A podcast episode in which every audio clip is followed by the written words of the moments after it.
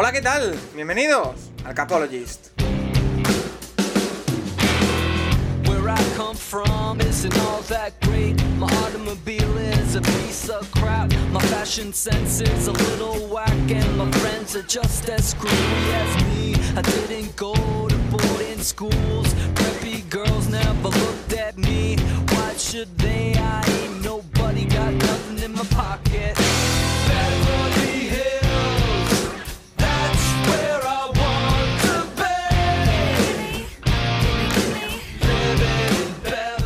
Tal? Bienvenidos una semana más al Capologist, tu podcast sobre NFL más interactivo, en una semana en la que estamos de celebración porque ya han comenzado los training camps, ya han comenzado los 32 equipos de la NFL a entrenar, ya tenemos a todos los equipos y todas las plantillas sobre el campo y eso evidentemente es un torrente de noticias para todos nosotros. Ya esa offseason en la que hemos tenido que rascar noticias, en la que hemos tenido que hablar de muchas cosas diferentes, de muchas temáticas diversas, se acabó, o al menos en parte. Ya podemos hablar de lo que pasa sobre el campo y de qué es lo que puede ocurrir de cara a las próximas semanas. Ya empezar a ver eh, partidos de pretemporada, empezar a ver eh, jugadores que destacan, otros que no, eh, movimientos, así que eh, estamos de celebración, como decimos. Pero la principal noticia de esta semana vuelve a estar fuera del campo, porque después de un mini culebrón durante esta offseason que se ha visto opacado por otros movimientos, Kyler Murray ha renovado su contrato con los Arizona Cardinals, por lo tanto lo vamos a analizar eh, al dedillo, porque es una renovación que tiene su miga, tal y como hemos- puesto en el título del podcast, y que también eh, es bastante poco usual por alguna de las cláusulas que incluye esa renovación. Así que eh, vamos a repasar todo eso, también a responder todas las preguntas que nos habéis hecho en arroba el Capologist y también un poco hablar de la actualidad de, de todo esto. Un podcast también que ya sabéis está patrocinado por Stripes.es, esa agencia de viajes que te lleva a Estados Unidos a ver todo el deporte y que con el Capology, si vais de nuestra parte, tenéis 50 euros de descuento en todos los viajes a Estados Unidos. ¿eh? Así que todo el mundo a meterse en su web, a ver todos los posibles viajes que tienen. Tienen uno a Chicago y a Green Bay, tienen otro a la costa oeste para la próxima temporada. Y si te interesa, le dices que vas de nuestra parte, te llevas ese descuento y además le haces saber a Fidel y a compañía que, bueno, que has llegado a través de nosotros y así eh, funciona todo mucho mejor. Además, este viernes, ya sabéis, tendréis el nuevo episodio de Pasajero NFL contando un poquito sobre viajes y NFL precisamente con, con Fidel Márquez. Pero ahora vamos con lo que nos toca. Eh, Rafa Cervera, arroba Rafa Cervera 22 en Twitter. ¿Qué tal? Pues excelentemente, Paco. Aquí muy motivado, ya afrontando los últimos días de julio, ¿eh? ya preparándose para agosto y que llegue en septiembre la temporada regular de la NFL. Ya eh, en nada, ¿eh? con muchas novedades que os vamos a traer aquí en el eh, Capologist. Eh, Nacho Cervera. más sí. rápido esta off-season que otras. Sí, sí, sí, sí, porque nos lo hemos pasado muy bien. Eh, Nacho sí. Cervera, arroba Nacho Cervera 6 en Twitter. ¿Qué tal? Bien, bien, bien, la verdad. Buena semana y ya estamos aquí, por fin. Ya están todos los equipos entrenando. Y en nada empieza. ¿Qué tenemos? ¿10 días el partido del Hall of Fame o dos semanas? Pues sí, si no me lo dices tú, sí, ¿no? Creo creo que son dos semanas. O sea que nada ya hay pachangas estas de verano, como en el fútbol. Y bueno, eh, ya empezando a entrenar todos los equipos, empezando a sobre reaccionar con los- la cantidad de pases que completa un quarterback y la cantidad de intercepciones que lanza otro. Y bueno, eh, allá que estamos. Mira, ha sido nombrar quarterbacks, ha sido nombrar a Kyler Murray y ha aparecido en esta llamada una persona más con la que vamos a hablar eh, de esa renovación de- del quarterback de Arizona Cardinals. Esta semana no tenemos a Santiago Tomás, el que le mandamos un saludo porque eh, está de merecidas vacaciones durante esta semana, pero sí tenemos para hablar de esa renovación, evidentemente, a nuestro experto en quarterbacks. Juan Jiménez, arroba de Cubiner, ¿qué tal? Muy buenas. Hola chicos, hola audiencia. Pues voy a servir de contraste, Paco, porque Nacho, Rafa están muy bien, espero que tú también. Yo estoy indignadísimo con lo de Kyler Murray, así que te agradezco poder participar en el programa con todos porque necesito desahogarme, Paco. Oye, vamos a analizar esa renovación, lo primero que vamos a hacer en el programa, porque es la más rabiosa actualidad y creo que merece un análisis eh, al dedillo. Eh, Nacho, lo primero de todo, como siempre, cifras económicas. Eh, lo que ha trascendido son 230 millones de dólares por 5 años que son pues casi 46 millones de dólares de media, si no me equivoco. No sé si tiene casi. alguna, alguna trampa en la estructura o no. Bueno, son, son 230,5, es medio millón más de lo que firmó Watson, eh, que pueden llegar a ser 238. Hay una serie de incentivos por, por yardas y por llegar a Super Bowls y bueno, por jugar y tal, que anualmente, que puede llegar a ser hasta 238, si va todo muy bien en Arizona y estudia mucho Kyler Murray. Eh, El tema es eso, bueno, se le garantizan de entrada 104 millones y es fácilmente, que, o sea, garantizado realmente, viendo un poco la estructura y cuando se garantizan las cosas son unos 150, pueden ser hasta 160 garantizados y bueno, garantizado como tal tiene 2022, 23 y 24, pero bueno, realmente 2025 es muy difícil que no esté en Arizona y a partir de ahí, bueno, veremos en 2026, 2027 qué pasa, si se reestructura el contrato, si se hace uno nuevo, si se ajusta, pero bueno, más o menos eso. Eh, Murray va a estar en los Cardinals, si no hace nada mal y nada extra deportivo, pues cuatro años mínimo. Y a partir de ahí veremos. Eh, es verdad que obviamente pues está... Eh, bueno, ha sido una renovación extraña. O sea, es verdad que la offseason, desde que ya empezó diciendo que él quería el contrato, que no sé qué, con la gente... Sí, que, borró imágenes de Instagram o no sé qué, ¿no? Bueno, recuerdo. Bueno, hubo... Bueno, esto lo hacen muchos, pero eh, bueno, también el que mandó la carta al equipo del tipo de contrato que quería y que estaba esperando la oferta, que luego que dijo que no, bueno, eh, la, negociación ha sido extraña, también obviamente hay ciertas cláusulas que han creado, han sido, bueno, a mí me parece muy curioso, es una cosa que yo no he visto en la vida y que, bueno, veremos, ha habido mucho meme porque es que sinceramente es para mucho meme, o sea, Murray va a conseguir pues lo que quiere cualquier universitario, que le paguen por estudiar. Fíjate. Em, Juan Jiménez, eh, voy directamente a lo que todo el mundo está hablando. Nos pregunta David Cowen, nos pregunta Dardoso eh, por, todo ello. Em, una cláusula en el contrato que yo no había visto en la vida, em, en la que se exige a Keller Murray estudiar cuatro horas semanales al rival. Eh, bueno, que es lo que debería hacer un quarterback de por sí, ¿no? Paco, de verdad quieres que hable, nos van a cerrar el programa. cuatro horas semanales, ¿eh? Cuidado, ¿eh? Que en cuatro horas se aprende mucho, ¿eh? Sí, es brutal, Nacho. Yo explico un poquito el Kyler Murray, mi, percepción de, este jugador. Como sabéis, bueno, pues sigo muchísimos quarterbacks en college y en la NFL. A Murray casi no lo he seguido por, yo creo que una razón bastante evidente, ¿no? O sea, tú, decides quién sigues por, la manera de jugar y todos tenemos nuestros gustos, ¿vale? Pero ya sabes lo que siempre digo de, de los jugadores bajitos, que con todo respeto al mundo además tiene un mérito increíble jugar en la NFL con esa altura pero, es que te limita muchísimo lo que puedes hacer. Si ya son quarterbacks como Burro, que me acuerdo la temporada pasada lanzó un pick porque no vio al linebacker detrás de la línea, imaginaos, ¿no? El otro día estaba buscando, pues mira, por curiosidad con todo esto, buscando vídeos en YouTube y apareció un vídeo de, que ponía directamente, he cannot see the middle of the field. No y es verdad, es que no ve, es que todo lo que va más allá de la zona de linebackers y 20 yardas más allá, no las ve. O sea, olvídate de rutas cruzadas, es muy difícil para él porque no ve. Entonces, a partir de ahí, lo digo con respeto, es un mérito tremendo que está en la NFL. Eh, entonces, pues bueno, pues lo vas viendo y recuerdo que el año pasado pues vi más partidos de él y me decepcionó bastante, sobre todo Paco en el, el, decision making, ¿no? a la hora de tomar decisiones. ¿Os acordáis seguro? Aquí jugamos ¿no? contra Rams, eh, ¿no? en la Enson, que se, se, se, el balón de madre, que es que un jugador de tres años jamás puede hacer eso, jamás y las típicas intercepciones, ya no solo por ver a los linebackers, sino por no flotar lo suficiente el balón por encima de la línea. Eh, yo, yo, lo pondría a un jugador en el tercer nivel, ¿eh? si, si, hacemos un, ¿no? Eh, esos niveles de quarterbacks. pero bueno, a partir de ahí entiendo, como decía Rafa, el otro día fuimos a comer y, me recordó lo que decimos hace con Nacho, ¿no? que es que no hay 32 jugadores indiscutibles para jugar a la posición de quarterback. Pues bueno, pues, pues mira, le das supongo lo que le tienes que dar. Pero a partir de ahí, Paco, ¿sabes? Que, que salga a la luz, que hay una cláusula que, le obliga a estudiar cuatro horas. Se sabe que Tom Brady al acabar los partidos ya está estudiando en el avión el próximo partido, ¿sabes? Es, que no me lo creo. Pero es que eh, yo tengo varias preguntas, Rafa, sobre este tipo de, de cláusulas. Entiendo que esta es porque ha trascendido porque es muy curiosa, pero tiene que haber muchas cláusulas raras en los contratos de los jugadores NFL, sobre todo cuando hay mucho dinero de por medio, eso seguro. No sé si alguna vez tú te habías enterado habías visto una cláusula de este tipo. Em, y la otra pregunta es, ¿por qué? Es decir, eh, ¿no estudia Kyler Murray? ¿O es que sí lo estudia pero quieren asegurarlo sí o sí? ¿O qué, pasa aquí? ¿Qué está pasando? Bueno, yo creo que hay varias, varias cosas. ¿Cómo lo van a controlar? Van a poner unas cámaras. A ver, en otros equipos lo que se había hecho es que un jugador, yo ya he mencionado aquí muchas veces el caso de Samardisha en Notre Dame, cuando era wide receiver y a la vez pitcher de béisbol, que acabó dedicándose al béisbol, em, o Death Bryan en la NFL, que le ponían un tutor, un tutor que, que, se encargaba pues, de despertarlo por la mañana, de que no se quedara jugando por la noche a la play, de que más o menos, o sea, de que cumpliera un horario porque vieron que era mucho más sencillo colocarle un tutor que multarlo. Los Cowboys, en el caso concreto de Death Bryan. Aquí em, yo creo que hay una necesidad tan grande de corebacks en la NFL que los Cardinals meditaron mucho la posibilidad de no renovar a, a Murray, pero al final yo creo que hicieron el balance y dijeron, pues hay que renovarlo. Eh, me sorprende la cantidad económica, pero probablemente es que no le pueden haber renovado por menos, si no, él no hubiera aceptado el contrato.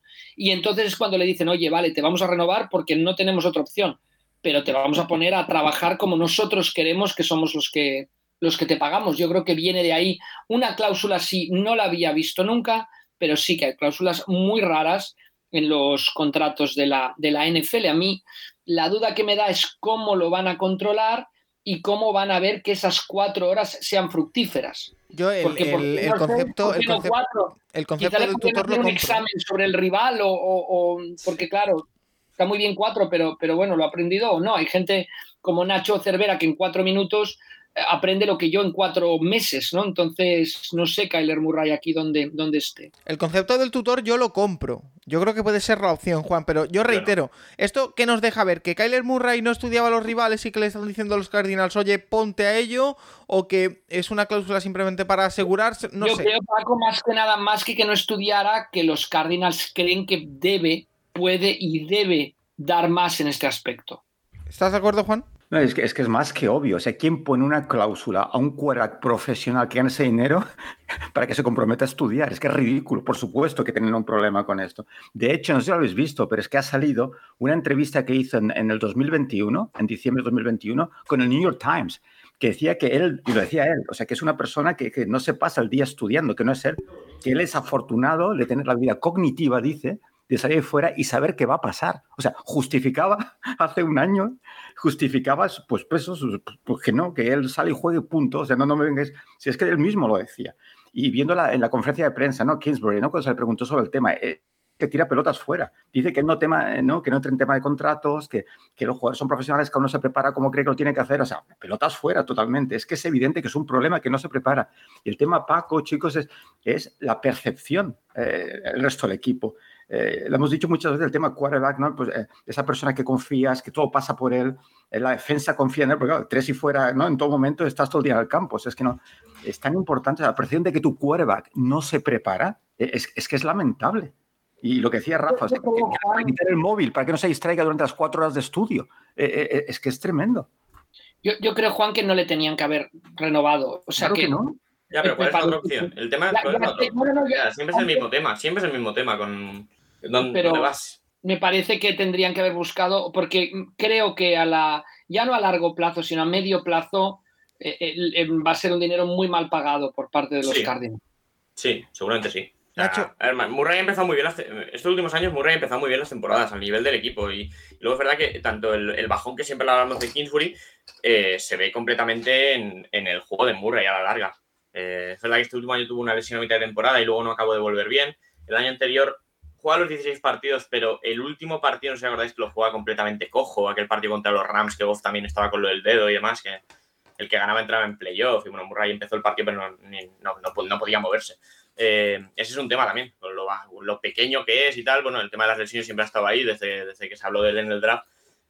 Y no sé, a ver, eh, yo a mí es un jugador que, bueno, me- siempre me ha generado dudas. Eh, un buen jugador, pero que ah, no sé si es el, el tío que te lleva al- a, a- ponerte ahí en la situación. Eh, ahora que hablamos de las cláusulas, también hay una cláusula que le prohíbe prácticamente eh, hacer cualquier cosa que relaciona con el béisbol. ¿eh? No, no puede ni tocar un bate. Eh, pero bueno, eso más o menos tiene sentido viendo que, eh, bueno, estuvo a punto de irse al béisbol. O sea, él, él es un pick top 10 de la, de la MLB en su draft, que luego los, los Oakland Athletics se lo comieron ese pick porque se ido a la NFL, pero eh, veremos. Es- yo es un jugador que tengo muchas dudas de cara a la larga. Eh, ¿qué, más chicos, que ¿Qué hace si no, si no lo renuevas? Claro. Ese es el tema. Claro, Nacho, es lo que decimos siempre, ¿no? Si, si es que no hay quarterbacks, pero, pero el tema además es que, es que si miráis las estadísticas, es que cada dos pases de touchdown lanza una intercepción. Eh, Es que es, es demasiado, es que es muy errático. Entonces, son muchos factores y además sale a la luz de, de que, ¿no? Eh, muchos entrenadores, por el otro día eh, escuché una entrevista apasionante con Nick Saban, el, el head coach de Alabama, ¿no? Que seguramente, para los que no siguen el college, ¿no? Seguramente el entrenador quizá el mejor de todos los tiempos en college, que, decía que lo que más le frustra, lo que más, además indignadísimo, en un jugador es que no trabaje para alcanzar su máximo potencial. ¿no? Entonces, si eres un jugador con ese talento, pero tienes las limitaciones que tienes, o sea, lo que tienes que hacer ¿no? es pues intentar, ¿no? ayudarte en, sabiendo tendencias, todo, o sea, para, pues no, él tiene talento físico y, juega así, es, que, es que no me lo creo. Mira, vamos a leer... De allí, Juan, que, el juego, que el juego también, perdona Paco, para, para aclarar que el juego que se practica en la NCAA sea tan diferente del de la NFL o sea tan complicado ser un coreback en la NFL comparado con la NCAA, donde sobre todo es talento físico. Claro, y, las zonas del campo, porque eh, en, college, ¿no? Con, con, el play action, las RPOs estas, ¿no? Le engaño el pues pasas al perímetro, a la banda, pasas a los screens y, pero en, en, la NFL tienes que pasar por, ¿no? por detrás de los linebackers y eso él no lo ve. Bueno, eh, vamos a leer algunas de las opiniones, como iba diciendo, de los oyentes que nos han dejado en arroba el como por ejemplo la de Eric Nortes, que nos dice, hola amigos, la obligación de tener que estudiar eh, para hacer bien tu trabajo es de las cosas más absurdas que he visto y muestra, como ya veíamos en su juego, que no es un quarterback elite y me temo que no lo será. Saludos. Con respecto a esta eh, afirmación de Eric Nortes, eh, Torpedo Kid nos dice eh, que si en caso de, eh, de, este, de, esta cláusula que ya hemos visto, que ya hemos analizado, si cambiaríamos la posición en el ranking que hicimos de, de Kyler Murray. Estoy revisando aquí que estaba el número 14 en la general. Por delante, por ejemplo, entre otros, se me ocurre, de, de Tannehill. Juan, ¿a ti que te gustan tanto los rankings? ¿Tú te ahora tienes una peor opinión de Kyler Murray con esto de la cláusula o es la misma? ¿Sabes qué, pasa, Paco? Es, una gran pregunta. El tema de Murray también es que intentaba dar el beneficio de la duda, ¿no? Porque es un jugador que, que, ¿no? Intentando ser objetivo, pues no lo ves cada semana, pues, pues dices, pues mira, pues quizás mejor de lo que yo pienso, ¿no? Y, el tema es que sobre todo esta última temporada, pues me ha bajado más la opinión por lo que digo, sobre todo por las tomas de decisiones, porque ves muchos jugadores donde se deshace el balón y lanza eh, muy alocado, muy alocado.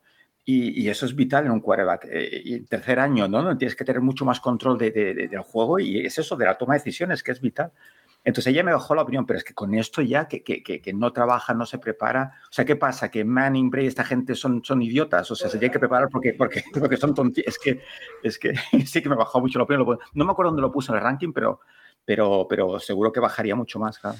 Eh, mira, tampoco Paco, o sea, también por eso está en el ranking donde está o está donde está, porque no podemos tampoco negar que él llegó y, revolucionó tanto Kingsbury como él a unos Cardinals que estaban totalmente hundidos, los han hecho competitivos. El problema, y siempre hemos hablado aquí, ¿pueden dar el siguiente paso? Pues de esta manera es complicado dar el siguiente paso. Sí, está claro. Creo que por talento puro es, un coreback que, mueve la pelota bien, que pasa muy bien y que, y que, podría estar bastante arriba, sin lugar a dudas. El problema es, claro, si no trabajas, Carlos Ayuso que nos dice, eh, había que pagarlo y lo pagaron. Tienen un quarterback franquicia y es el precio que marca el mercado. ¿Es demasiado dinero? Sí. ¿Ridícula la cláusula de estudiar? También, pero es la ley de oferta y demanda. Sí, básicamente esa es mi, opinión, ¿eh? estoy muy de acuerdo con, con Carlos. Eh, José Castelló, que nos dice, tiene pinta de que hará los deberes a última hora y estudiará para el último día. Jugará a la Play ahora que no, le pueda, que no les puedan ver sus papás, como yo hacía con la Mega Drive. Un poco. Es, que es pinta de eso, es que tiene pinta de, de eso, total y absolutamente. Eh, Richard, que nos dice, otro caso Goff, en dos o tres años a venderlo a otro equipo pagando los Cardinals toda la pasta. Nacho, ¿no estás de acuerdo? No, no, Murray es mucho mejor jugador que Goff. No, no, o sea, Murray puede hacer cosas por sí mismo. Eh, Julio, que nos dice, a ver, gentes del fútbol, que lo de estudiar se refieren a cómo gastar ese pastizal a lo largo de su vida. Eh, bueno, no, no, no, estoy tan seguro.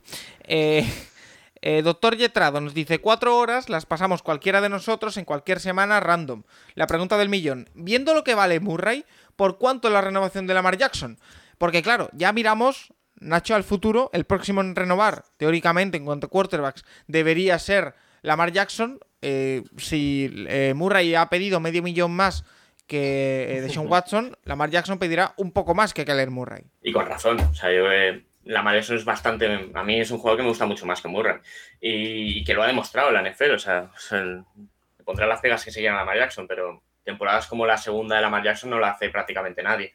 a ver, el tema con Lamar Jackson es extraño porque eh, por las filtraciones que hubo hace tiempo, eh, no es tanto que el equipo no quiera darle, como es un tema de que él tampoco está, está muy centrado en el fútbol americano, que él no, él quiere ganar, que él quiere está, centrado en querer ganar y que el contrato de momento tampoco le, le parecía muy importante.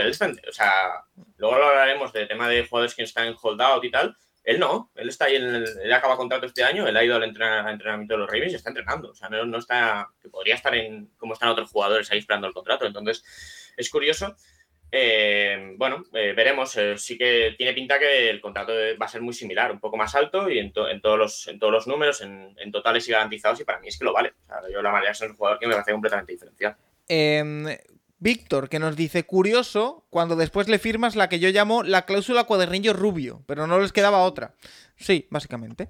Eh, Fan Washington Commanders nos dice, he escuchado por ahí que apuestan porque sea su quarterback franquicia. ¿Qué es eso? Y dice con una carita triste, porque claro, en Washington eso del quarterback franquicia no lo tiene muy asimilado. Eh, fuera bromas, dice, demasiada pasta, pero ¿cuál es la alternativa? Claro, eh, Juan, es que eso es lo que estamos hablando. Eh, y lo que llevamos repitiendo y llevas tú diciendo muchísimo tiempo. No hay alternativas. O sea, o si las hay, son de una calidad inferior a lo que es Kyler Murray. Es que no las hay. Incluso muchos equipos, pues obviamente se acogen a, ¿no? al draft y el draft tampoco es garantía de nada, todos lo sabemos, porque todos esos quarterbacks que salen en primera ronda después tampoco sabes cómo te van a salir. Entonces yo entiendo que tienes un quarterback que, como decía Rafa, que puedes ganar, pues, pues, pues imagino que sí, que te lo tienes que asegurar. El tema es, que, yo estoy convencido que hasta donde puedes llegar con, con Kyler es muy, muy limitado, muy limitado por su juego y ahora por lo que vemos cómo es él. Pero, pero sí es que hay una desesperación total porque hay muchos equipos que siguen buscando constantemente su quarterback. Ahí lo tenemos. Eh, David Sevillano nos dice otro quarterback bastante sobrepagado, pero allá Arizona. Y eh, Alex 1976 nos dice que lo que está claro es que hay muy pocos quarterbacks decentes, ya no solo élite. Eh, así que también esa zona media que es cuestionable en cuanto a quarterbacks en la NFL. Eh, Juan, antes de que te vayas, eh, quiero hacerte una pregunta que tenemos aquí, que nos han hecho para el programa general, pero que yo te traigo aquí ya que no tenemos eh, QBNer de esta semana, porque bueno, nos lo, me lo he tomado yo personalmente de vacaciones, intentando reducir al máximo las grabaciones en estas dos semanas, que nos dice Dice Churlo, ¿qué quarterback creéis que está más infravalorado por el público en general? ¿Derek Carr, Kirk Cousins o Dak Prescott? Y nos adjuntaba unos, eh, unas estadísticas. Yo creo que de estos tres, Juan, el más infravalorado por el público en general, para mí, sin duda, es Derek Carr, pero no sé qué piensas tú. Es que a mí Kirk Cousins a mí me sobra en, en ese, en ese grupo. yo, yo, lo veo muy por debajo, muy por debajo. Y los que siguen el programa, seguro que han ido muchas veces, me hago muy pesado con estos dos, ¿sabes? Carr y Prescott, yo, los sitúo en ese segundo nivel donde ellos pueden ganarte un partido, ellos solos, pero no con la frecuencia y la facilidad que lo hacen las grandes estrellas. Entonces yo lo pondría en el segundo nivel y sobre todo además el aspecto de líder de los dos. Eh, entonces, yo, yo, los dos, esa, son dos jugadores con los que siempre disfruto. No están en mis favoritos, pero sí en el segundo nivel que vamos, que sí. Que si yo estuviera en la NFL y, y, y fuese mi equipo, el, el, ellos fueran mi cuerva, que estaría, estaría la mar de contento. Eh, y Rafa, con ningún tipo de chiste. ¿eh? Ah, pues lo, lo he pensado. Me estoy comportando. comportando sí. Eh, Rafa, para ti, ¿cuál de estos tres está más infravalorado? Mm, perdón, ¿me puedes hacer la pregunta otra vez? Derek Carr, Kirk Cousins o Dak Prescott. ¿Cuál está para ti más infravalorado? Derek Carr, desde luego. Sí, ¿no? Nacho, ¿tú también piensas igual? Yo, yo, sí tuviera que quedarme con uno seguro del CAR. O sea, Pero no, eh, ojo, la, que la, la, pregunta no es cuál de los tres prefieres. No, sí, ¿Cuál está sí, más sí. infravalorado? No lo sé, es verdad que Kirk Cousins, las estadísticas dicen una cosa que luego en el campo no se ve tanto. O sea, es verdad que cuando un mal kicker esto sube ciertos análisis de, datos de puertas y demás, Kirk Cousins siempre está pues, rozando el top 10 o incluso metido en el top 10. Pero luego no es una cosa que tú veas en el campo. Eh, es una cosa curiosa eso. Y con Derek Carr y Prescott, bueno, yo, yo sí, yo diría Carr. Bueno, pues ahí queda con también la. Con Prescott, con Prescott pasa mucho el efecto Cowboys. Cuando un jugador de los Cowboys lo hace muy bien, todo el mundo te lo vende como el mejor jugador de la liga. Y cuando lo hace muy mal, te lo venden como el peor jugador de la liga. Y con Prescott pasa eso muchas veces. Sí, los, partidos que hace muy bien, los partidos que hace muy bien Prescott, ya se empieza a hablar del MVP. Yo no creo que esté a un nivel de MVP Prescott, pero es un buen jugador. Y cuando lo hace mal, eh, cuando lo hace mal, todo lo contrario. Juan. No, perdona, perdona, me parece una reflexión magnífica, magnífica. Lo pasa lo mismo que con el Madrid. O sea, con el Madrid Pues pasa exactamente lo mismo. De, de, hecho, ayer estaba pensando, Nacho, he escuchado sobre el tema de, de, bueno, McCarthy, ¿no? O sea, yo creo que en ese estudio todo el mundo sabe, todo el mundo sabe de que esta es su última temporada, todo el mundo, ¿no? La, la sombra de Sean Payton. Y, es, que, es que, o sea, esta temporada es que, y los Cowboys son los equipos que me gustan y sigo, o sea, es que creo, no sé, quizá me equivoco, pero creo que va a ser una temporada horrible, horrible. Porque es que, es que seguro perderán y les preguntarán y tal, y va a haber ahí un. Y todo se magnifica. O sea, los Cowboys con Jerry Jones, es, es, que todo se multiplica por tres. Y es lo que pasa, es verdad. O sea, cuando juegan bien, juegan muy, muy bien, y cuando juegan mal, son un desastre. Sí que es cierto. En el caso de Eric Carr ya había salido la pregunta, no de coreback, sino en general del NFL. Yo creo que es uno de los jugadores más infravalorados de toda la liga. Tú ves análisis, rankings de quarterback, siempre lo ponen en un tercer escalón. Estoy de acuerdo que no está en el primero, pero es que en el segundo está muy por encima de muchos jugadores que colocan como quarterbacks en el segundo escalón. O sea que yo creo que Derek Carr, mm, para mí, está, está muy, muy infravalorado, el más de estos, de estos tres. Bueno, pues ahí queda también. Eh, Juan Jiménez, te voy a despedir por aquí, eh, pero antes te pregunto, ¿qué tal te están tratando las vacaciones? Estoy viendo que tú sigues subiendo vídeos a arroba de QBNerd, o sea que todo el mundo que quiera ver análisis ahora que, que se acerca la temporada los tiene ahí disponibles, pero ¿qué tal las vacaciones? Pues no estoy de vacaciones todavía, sigo trabajando y, de hecho, la semana que viene todavía trabajo, lo que pasa es que muchas menos horas, entonces aprovecho esos ratitos pues, para leer, ponerme al día, eh, sí, crear contenido porque me divierte. En definitiva, ¿no? hacer estas cosas y analizar jugadores me divierte. Así que, que bueno, más tranquilo y, ya empezando a meterme en la temporada y disfrutando de lo que, de lo que más me gusta. Bueno, esta semana Antes de que se vaya Juan, antes de que se vaya Juan, hay una pregunta que acaba de entrar de Nacho González, que dice, ¿cuál es la diferencia entre una defensa 4-3 y 3-4? Eso es bastante fácil. La 4-3 coloca cuatro líneas y tres linebackers, la 3-4, tres líneas y cuatro linebackers. Ahora, me gustaría la opinión de Juan, perdón el atraco Juan, porque dice, ¿en qué situación es mejor usar cada una de ellas? O sea, cada equipo tiene su sistema o uno u otro, pero ¿cuándo es mejor una 4-3 y cuándo es mejor una 3-4? Sí, esto lo, lo quiero hablar con Paco, quizás dedicar un, un, ¿no? QB nerd a analizar las dos defensas, porque habría bastante que explicar. Pero como decías tú, Rafa, es el personal, se refiere a esto 4-3-4, pero las filosofías son muy diferentes, porque la 3-4 eh, los tres líneas defensivos son más de aguantar, son responsables de los dos espacios a cada lado y son más de aguantar, ¿no? De, de, sostener ahí la presión. Y entonces son los linebackers, ¿no? Quien, quien se encargan de hacer las jugadas. Y entonces la 4-3 es más eh, lo que dicen, ¿no? El, el, el, bend, but don't break, que dicen, no, doblate, pero no te llegues a romper, ¿no? Entonces la 3-4 es mucho más agresiva en el sentido de que los linebackers tienes muchas combinaciones diferentes. Quién entra, quién no entra los linebackers, aparte de las tres líneas. Pero insisto, que en responsabilidad de, espacios, ¿no? Eh, lo que tiene que hacer cada uno es muy diferente. Pero sí, como dice Rafa, normalmente, claro, los equipos utilizan una u otra, que con variaciones, el momento que deslizas a la línea a un lado, los embaques sí que se convierten un poco en la otra, ¿no? Pero bueno, el, deporte que me llama mucho, Rafa, ya sabes que la 4-3 vemos a Sen ya en dos puntos de pie, como el típico linebacker ¿no? de la 3-4. Así que si quieres, Paco, un día podemos hablar del tema pues, con más, más profundidad. Debo, debo decir que tengo en la cabeza una idea que me está justo pasando ahora por la mente también, que es, deberíamos hacer un, Excel o un documento, un Drive con ideas para los programas porque al final se me acaban yendo de la olla. Pero eh, estoy de acuerdo, eh, lo podemos hacer. Eh, Juan Jiménez, disfruta mucho de las mini vacaciones que tengas o de los días de relax o de las horas de relax y te espero en la próxima. Igualmente, un abrazo a todos. Y después de hablar de, de, esa renovación un poco atípica de Kyler Murray, más temas de actualidad, como por ejemplo la retirada de Chris Carson. A los 27 años, el jugador ya ex de los Seattle Seahawks, el running back, lo deja por esa lesión que sufrió en las últimas temporadas, que le ha ido lastrando. Eh, Nacho, te pregunto a ti directamente. Eh, Chris Carson, que era una retirada que tú ya habías anunciado, no sé si en, diré en el programa o en conversaciones que habíamos tenido fuera de, de él, pero que tú ya te esperabas. Bueno, él lo ha intentado, pero era completamente inviable. O sea, Chris Carson en la temporada pasada tuvo una lesión de cuello bastante importante eh, en un partido a mitad a principio de temporada y, nada, es que ya desde que hablaron de la operación, hablaron de que bueno, las posibilidades de volver eran muy pocas. Eh, una vez que llegó, yo esperaba que lo cortasen pronto en junio, pero bueno, eh, han esperado a, esta situación y bueno, se le ha cortado con una designación de, lesionado, lo cual le va a hacer que, bueno, eh, digamos que se le paga parte del contrato que no tenía garantizado por este tema.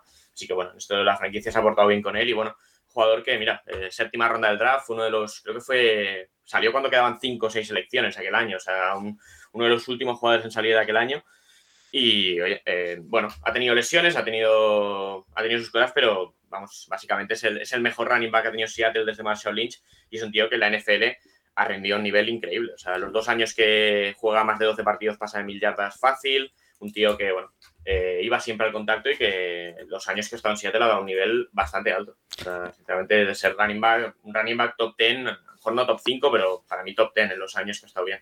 Eh, Rafa, Chris Carson, que como decíamos ya se esperaba, pero bueno, la franquicia también ha querido eh, esperar a que fallase eh, teóricamente los exámenes físicos, así darle esta designación y poder eh, darle parte del contrato, etcétera, etcétera. Sí, sí, sí, pero bueno, era obvio, ¿no? no, no era imposible que no se retirara de esas imágenes de la operación del cuello, de cómo quedó ¿no? internamente, pues es imposible jugar así y una pena, un, excelente un running back sin lugar a dudas que tuvo grandes momentos con Seattle y bueno, vamos a ver los, los sustitutos, ¿no? A ver Penny, que, que tuvo un, una explosión espectacular a final de la temporada pasada, si puede iniciar la temporada como concluyó la anterior. Mira, precisamente por eso nos pregunta aquí que NFL Cuba, que nos dice eh, que si podrá finalmente Rashad Penny responder como el primera ronda que es, y también nos pregunta si es Ken Walker el futuro de la posición en ese equipo. Eh, Nacho, tú que lo tienes más controlado, que te he visto incluso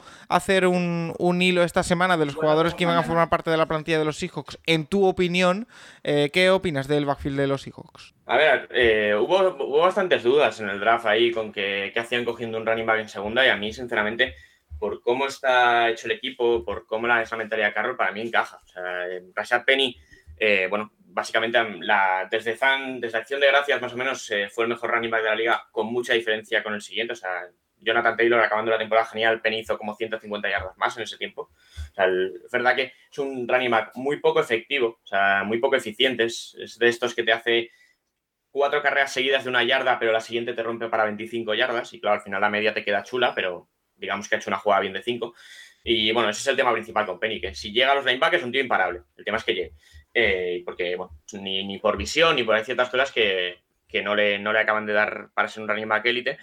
Y luego está el tema de las lesiones. Obviamente es un jugador que eh, justamente los cogen el año siguiente a, al primer año de Carson. Al Carson el primer año se rompe el tobillo, creo que fue eh, la semana 3 o 4, eh, después de haber empezado bien. El año aquel que el backfield de Seattle era Eddie Lacey con 150 kilos de más y no sé quién más y tal. Y bueno, Carson apareció por allí, jugó tres o cuatro partidos en septiembre y el año siguiente es que draftean a Penny y no le quita el puesto, que tenía Carson en ningún momento esos dos, tres primeros años.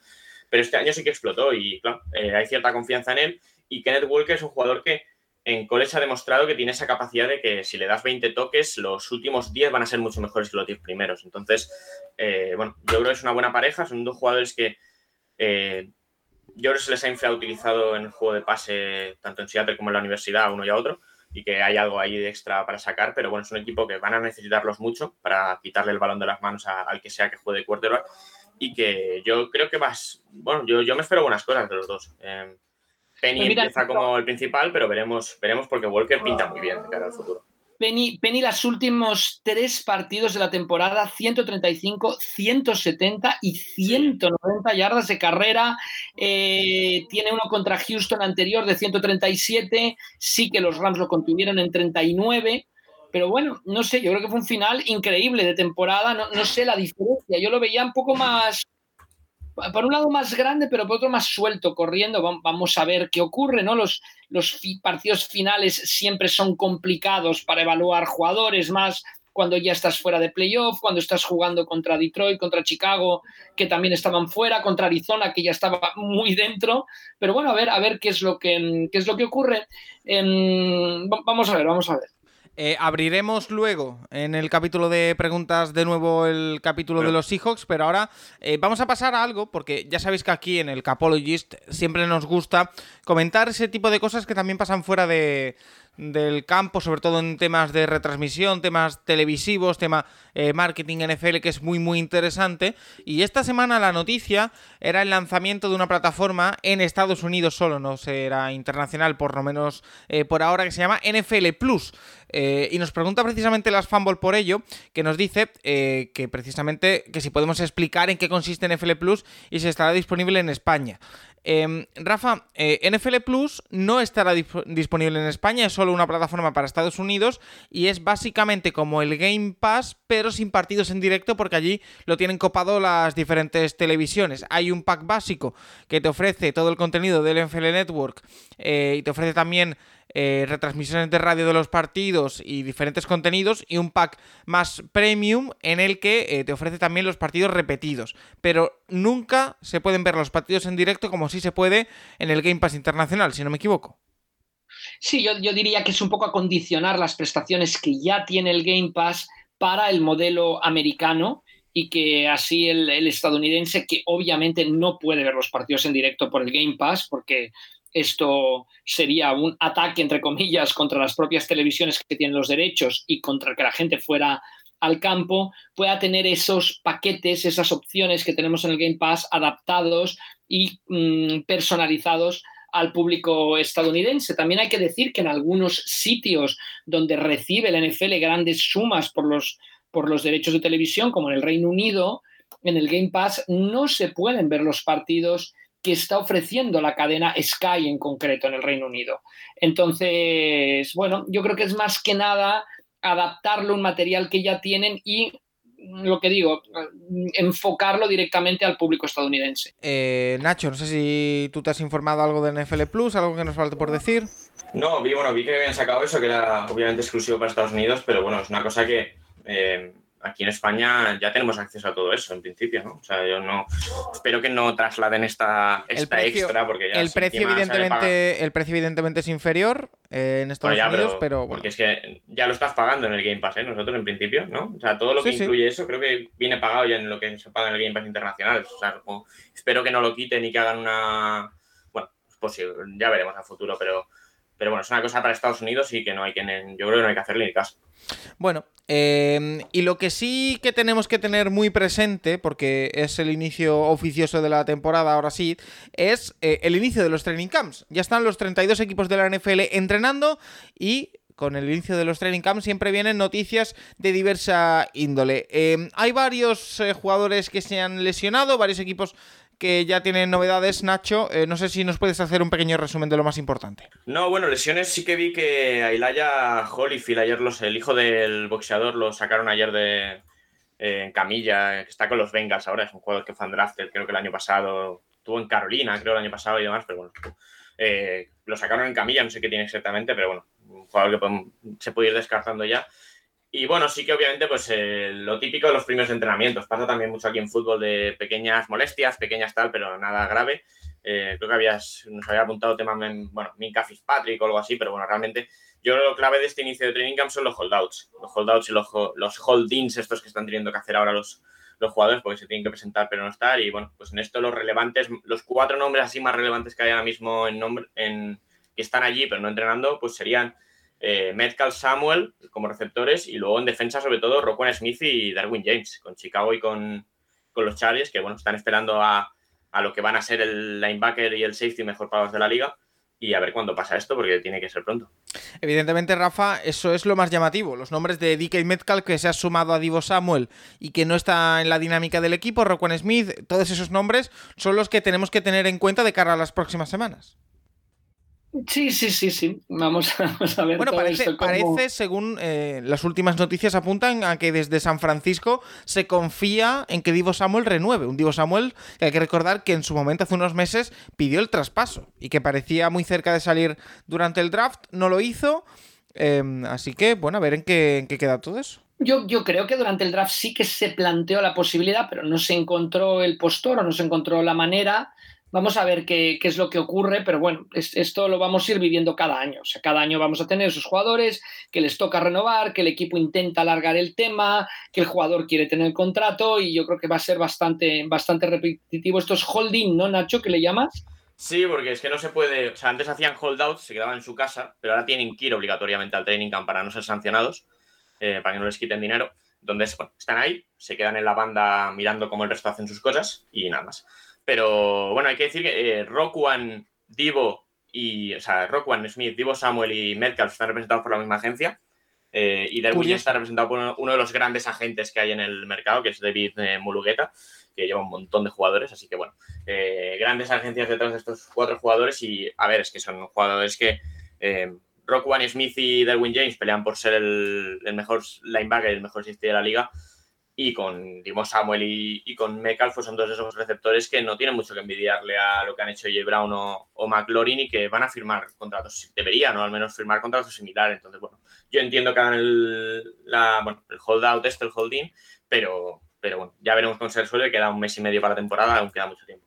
Y también la noticia triste, Nacho, de estos días, eh, ese diagnóstico de leucemia del de, wide receiver de segunda ronda de los eh, Houston Texans. Sí, John Mechi eh, salió el otro día que empezaban en los training camps que salió un comunicado de que diciendo que tenía una, una leucemia eh, no muy grave, o sea, por lo que han dicho dentro de las posibles leucemias, yo no tengo ni idea de esto, pero de las, digamos que no es muy agresiva, eh, pero sí que decía que era muy posible que no pudiera jugar en toda la temporada, que, estaba, iba a iniciar el tratamiento y que, bueno, esperemos que, pueda recuperarse, porque aparte, bueno, ha tenido, digo que a mí en, a mí en Alabama me gustaba mucho, o sea, yo el año aquel de de Mac Jones, de todos esos receptores, de Waddell, de, de Smith y tal, claro, había seis o siete jugadores de Alabama que se presentaban aquel año en el draft de ataque y yo me, me vi bastante de Alabama y en Mechi me gustó muchísimo lo que vi. Muy agresivo, muy, muy fuerte y demás. Y, y es verdad que este año con Jameson Williams sí que le pasó un poco por... O sea, Jameson Williams se notó que era mejor jugador, pero, pero es muy bueno. Y tuvo una lesión en la final de conferencia contra Georgia, la del partido que le ganan a Georgia, no, no el que pierden.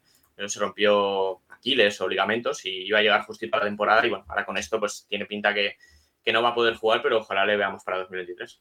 Ojalá le veamos, por supuesto. Eh, también para todo aquel que tuviese algún género de duda, ha trascendido también una conversación a tres también en el seno de los San Francisco 49ers entre Garópolo, Lynch, el general manager, y Kyle Shanahan, en el que le comunicaron que eh, van a We Move On eh, with Trey Lance, es decir, que pasan página y van a la página de Trey Lance como titular. Repito, por si alguien tiene alguna duda, pero también es eh, noticia en estos eh, training camps. Eh, vamos Yo a hacer... que dije, o sea, estabais muy.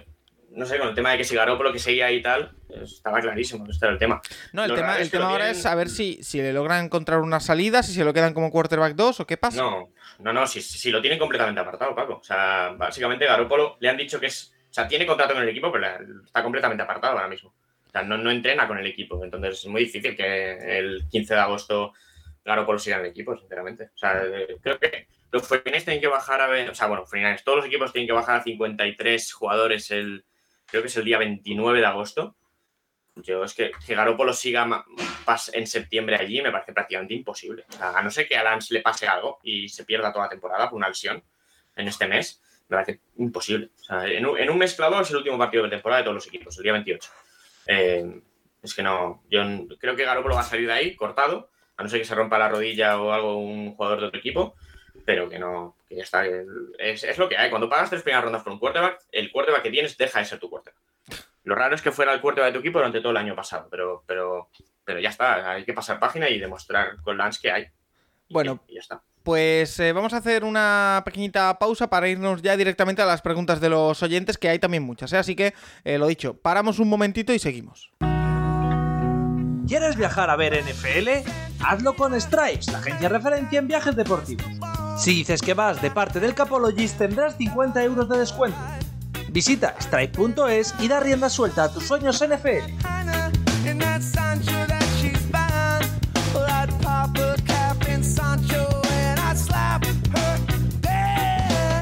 Comenzamos con las preguntas de los oyentes y la primera, más que una pregunta, es una recomendación o un consejo o una petición que nos hace Torpedo Kid y nos dice, eh, ¿podríamos recuperar en vivo para los partidos en el campo y dejar en directo para cuando los vemos mientras se juegan, aunque sea por la tele?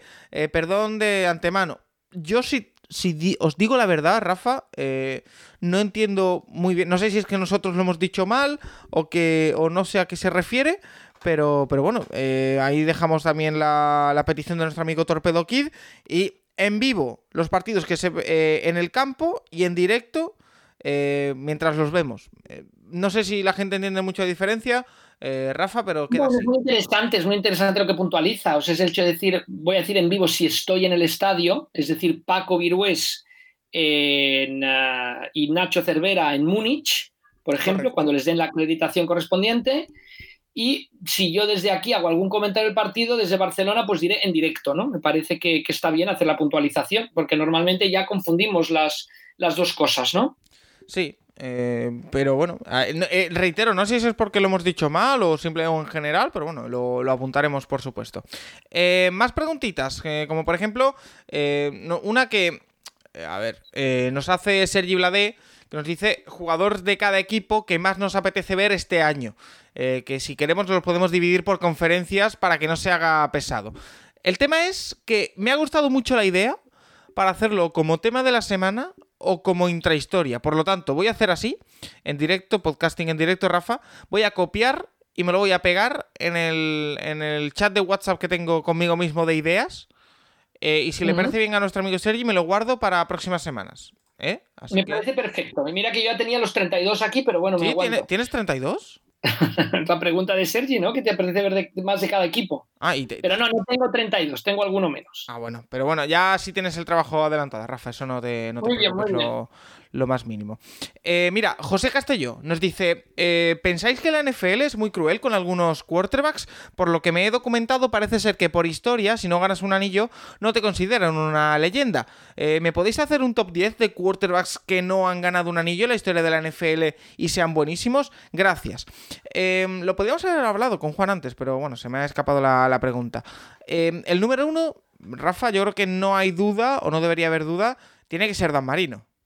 Sí, sí, sin lugar a dudas. El, número uno sería Dan Marino. Yo no estoy de acuerdo en que no sean leyenda. O sea, obviamente hay corebacks que han ganado una Super Bowl, por ejemplo, y que no acabarán siendo leyenda porque eran corebacks un poco que mm, game managers que acabaron con equipo con una buena, con una buena defensa, con un, con un buen juego de carrera y que consiguieron eh, ganar la, la, Super Bowl, ¿no?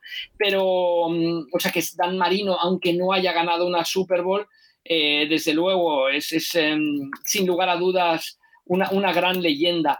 Pero, mm, pero, bueno, yo creo que la lista la encabezaría Dan Marino. Entre la otra lista estaría el que comentaba los Ravens, Trent Dilfer, por ejemplo, que, que a muchísima gente ni siquiera le sonará y ha ganado una Super Bowl con los Ravens. Pero sí, yo creo que empezamos por Dan Marino, sin lugar a dudas. Yo después pondría. Philip Rivers, eh, quizá. ¿Eh? Philip Rivers podría estar por aquí.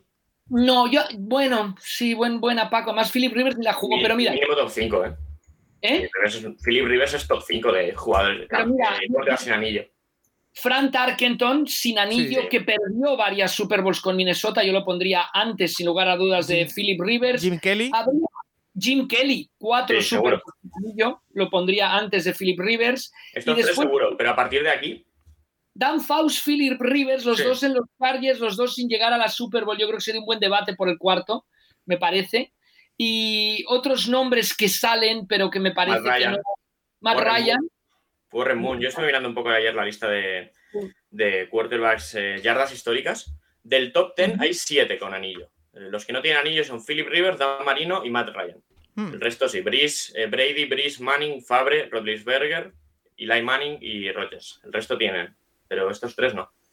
Además, Ryan este año con la coña, si hace temporada de 4.000 yardas y poco, se mete el top 5 ¿eh? de yardas históricas. Ahora, mismo, ¿qué número es, Matt Ryan? El, octavo. O sea, a, Marino lo supera seguro, está a 1.300 yardas. A Rivers, eh, si no se lesiona, yo creo que también, a, 3.700. Y a Rollinsberger está a 4.300, que bueno, yo creo que Matt Ryan puede llegar, viendo lo que ha hecho las últimas temporadas. Así que es posible que Matt Ryan acabe el año como el quinto cuarto con más yardas de la historia. ¿No? Muy lejos del resto ya, porque Fabre y esto sí que le meten 12.000, que es el cuarto. pero bueno, ¿eh? eh no está al final, bueno, y es un MVP de, la, temporada regular, que eso, ni Rivers ni, ni Rollinsberger. Fíjate. Eh, vamos a abrir capítulos de jugadores o equipos en concreto, eh, comenzando por una pregunta que nos hace Smithy, que nos dice, escuchando el otro día las predicciones del draft de Fantasy, se me hizo muy raro ver como eh, running backs, en, running backs nadie nombrara de Andre Swift. Soy el único al que le ve mucho potencial. gracias por hacer que esta offseason pase tan rápido. Gracias a ti por escucharnos, por supuesto. es verdad, Nacho, de Andre Swift, que quizás es un nombre del que no hablamos tanto, que la pasada temporada tuvo bastantes destellos, creo que estuvo lesionado, eh, no recuerdo, eh, pero que es un jugador a tener en cuenta también esta temporada, claro. Eh, sí, sí, por supuesto. El, running back de, los Lions, de Georgia, uno más. Y bueno, el año jugó 13 partidos y es verdad que, bueno, los Lions iban como iban y repartía, aparte es un equipo que, repartió mucho en el backfield y bueno, yo soy un jugador que sí que me espero que le dé mucho más. creo que es claramente el mejor running back de ese equipo con diferencia y que, que lo que se vio en Georgia era que era un running back capaz de hacer de todo. Y bueno, sí puede ser un poco infrautilizado de momento en los Lions, también por cómo está la situación allí, pero eh, yo, yo me espero una buena temporada. A lo mejor no está al nivel de para. O sea, no, es- no es un tío con el que te vayas seguro en una primera ronda, pero.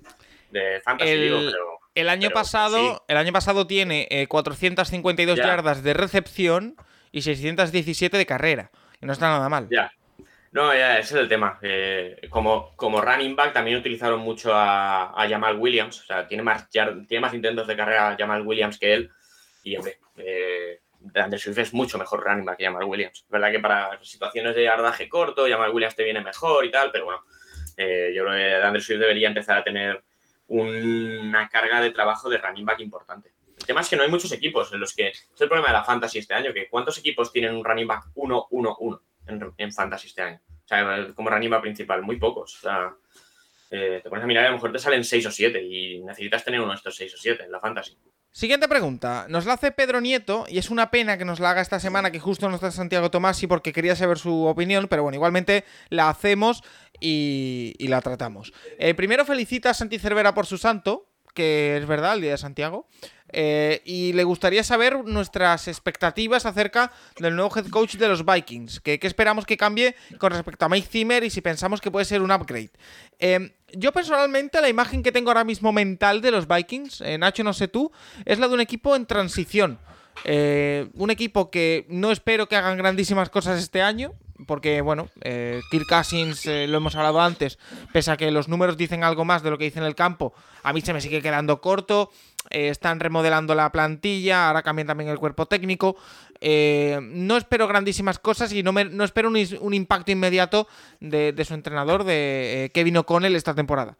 Pero no sé qué opinas tú. A ver, eh, no está Tomasi, pero los comentarios que ha ido haciendo sobre, sobre el equipo y demás, no es nada positivo de cara a la temporada. Yo recuerdo, decía que 4, 5, 6 victorias. Decía, a ver, a mí por plantilla es verdad que es un equipo que dentro de lo que hay en la NFC me parece que no, no es tan mal. O sea, es un equipo que va a pelear por playoff, pero es verdad que... eh, ¿Sí? ¿Tú crees? No lo sé. El tema es que te pones a mirar y lo que siempre nos ha hablado, no hay, no hay nada fiable entonces la la NFC.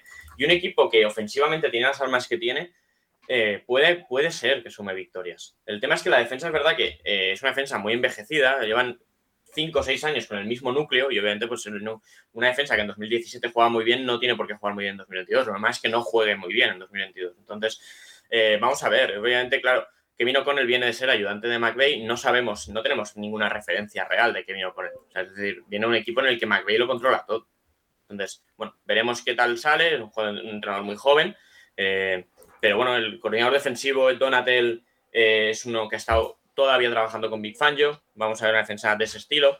Eh, está Mike Petin de Assistant Head Coach, que a, la gente de los Packers le- les gustará mucho que esté Mike Petin en los Vikings. Eh, o sea, bueno, vamos a ver esto cómo sale, pero es verdad que es un equipo que, sobre todo defensivamente, tiene que hacer una, tiene que hacer una transición que les va a llevar tiempo. O sea, este año va a ser, sobre todo en defensa, creo que va a ser un año muy que no va a ser fácil para el equipo. Y en ataque, pues, bueno, un equipo que tiene a Cousins, a Dalvin Cook, a, a Jefferson y a Thielen, debería meter puntos en el marcador, o debería tener la capacidad para meter puntos. El tema es cuántos, si les va a dar para muchas victorias o no. Rafa, Yo, yo no lo sé. eh, Kevin O'Connell, nuevo entrenador de los Vikings, ¿lo compras, no lo compras? Eh, ¿Qué esperas de los, eh, del equipo de Minnesota este año?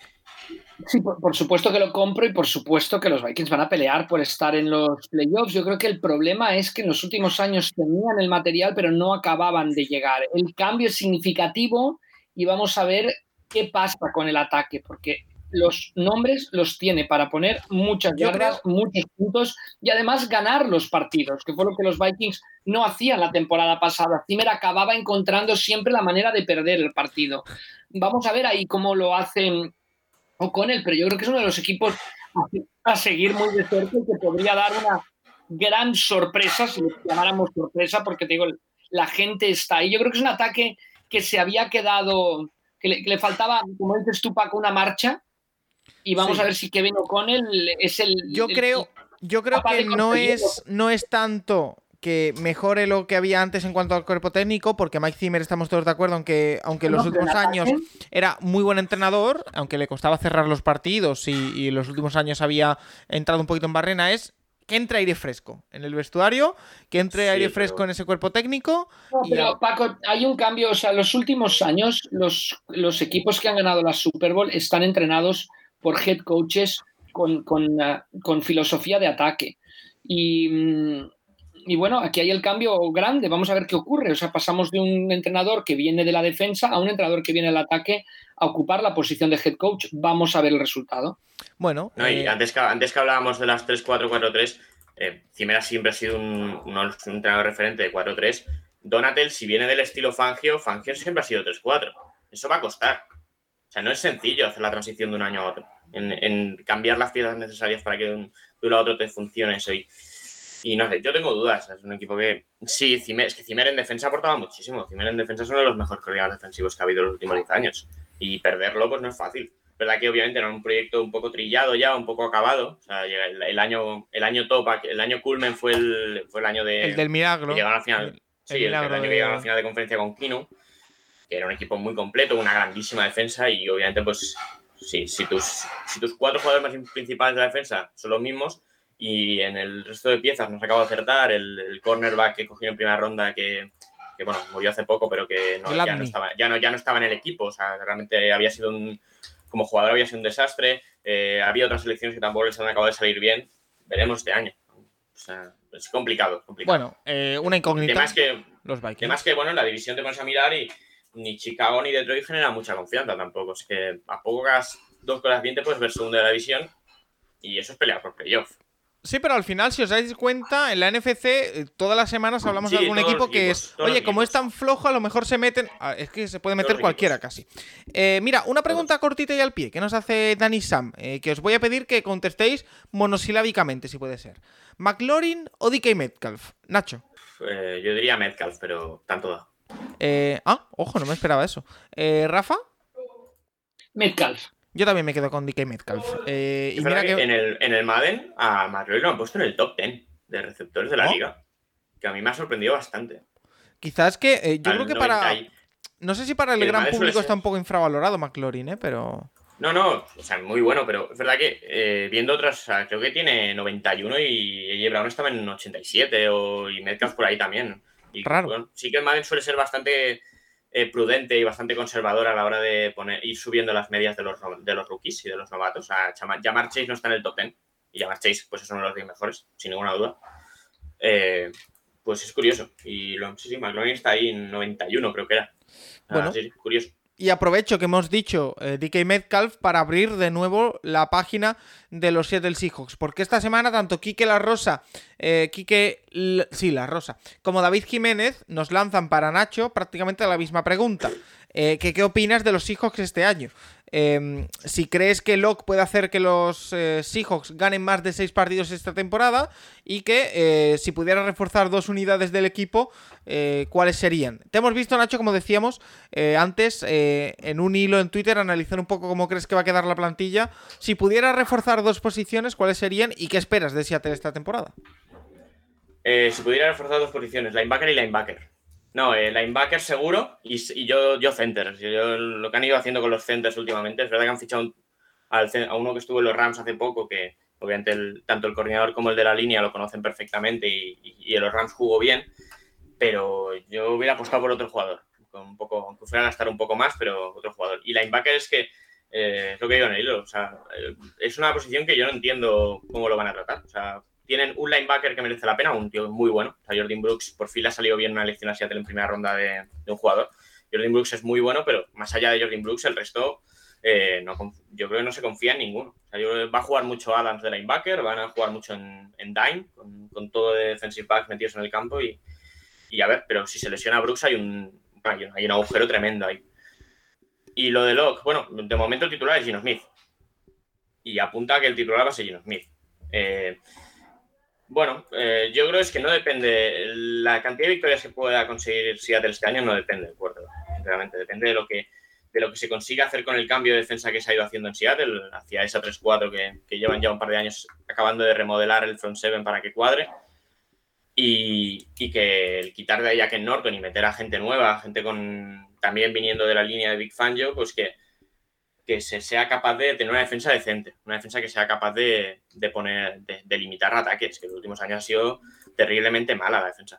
Lo que sí que Seattle tiene puestos en los que son jugadores muy jóvenes. O sea, los, todos los tackles del equipo suman cinco partidos en la NFL. Obviamente hay un primera ronda y un, los dos de este año me los dos que han cogido este año me gustan mucho, pero son dos jugadores que no han jugado.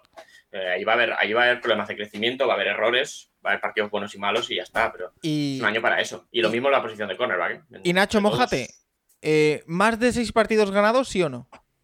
Yo en el hilo ponía 6-11 justo. Y yo creo que va a estar por ahí. 5, 6, 7, algo así. Rafa, ¿tú cómo lo ves? Si, si se caen los Cardinals y algo así, pues tal vez 8. Oh. Pero yo digo 5, 6, 7. Yo, yo creo que rondarán el 500 de porcentaje. Oh, Por debajo, wow. pero rondarán el 500 de porcentaje. Sí, yo creo que lo harán bastante mejor de lo que la gente se espera. Yo es que me espero a los Seahawks en la parte que baja. está eh, de- Carroll. Carroll está obligado a, a, mm, con la posición que tiene de coreback, está obligado a, a establecer un ataque de carrera, basarse en defensa, y es el sitio en el que mejor se mueve Carroll.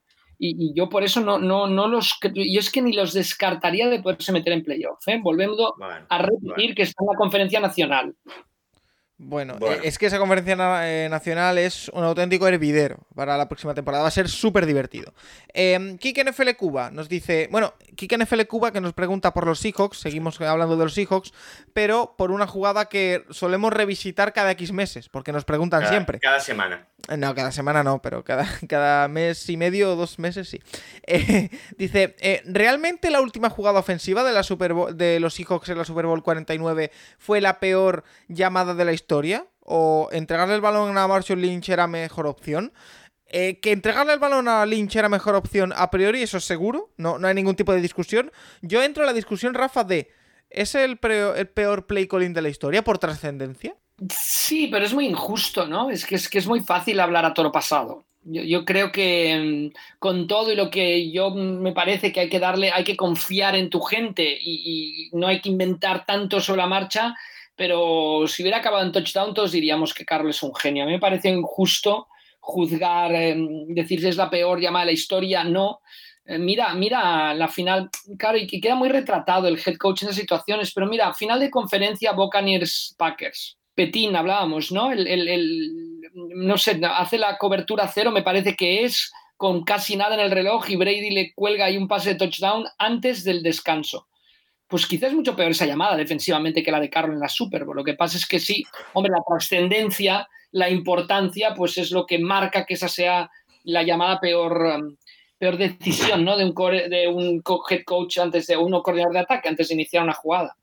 Eh, Nacho, ¿tú qué lo- cómo lo ves? Eh, Siguiente tema. No. eh, a ver, es verdad que obviamente es, es la jugada, es, la, es, la- es una final. Y al final, pues fallar un penalti en una final de la Champions es mucho más importante que fallarlo en cualquier otro partido.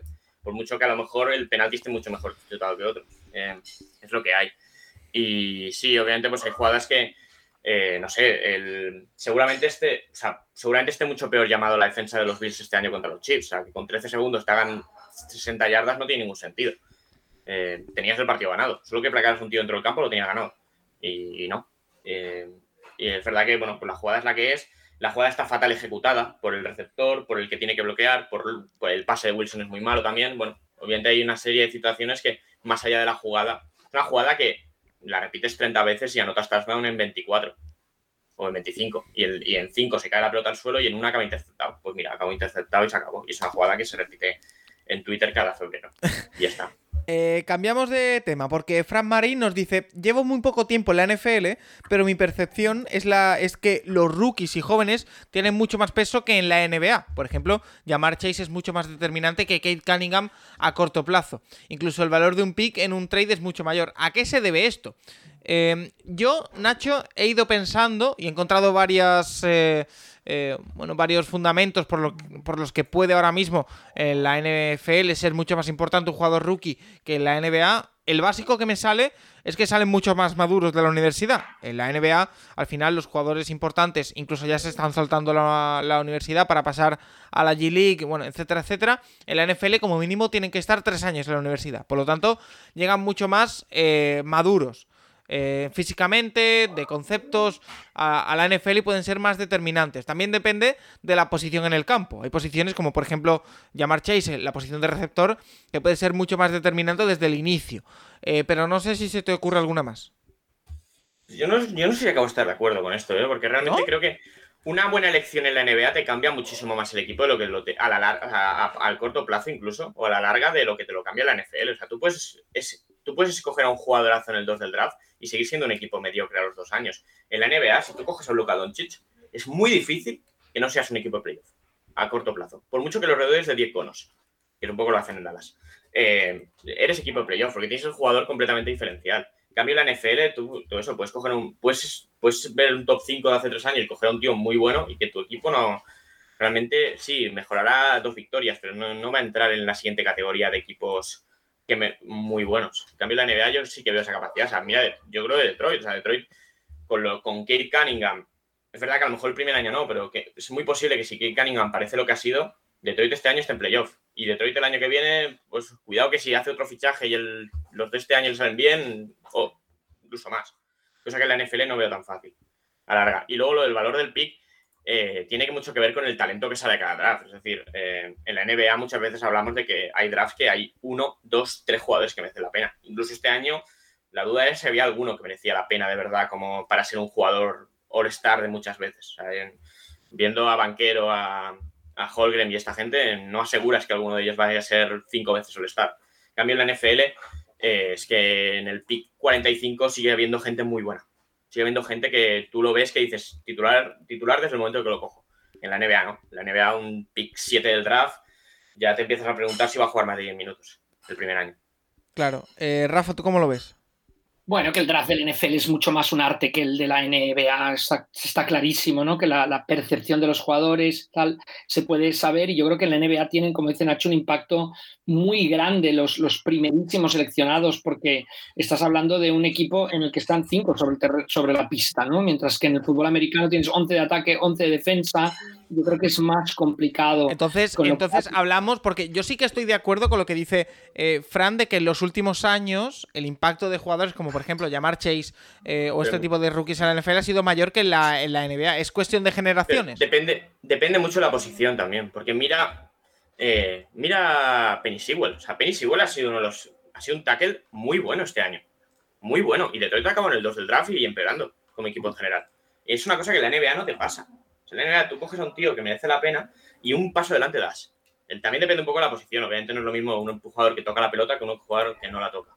Pero en la NBA, obviamente, un jugador toca siempre la pelota, en ataque y en defensa. Aquí no, es que un, claro, tú puedes coger un buen cornerback, pero si el ataque no mete puntos, ese corner puede jugar genial que el equipo va a seguir ganando tres partidos.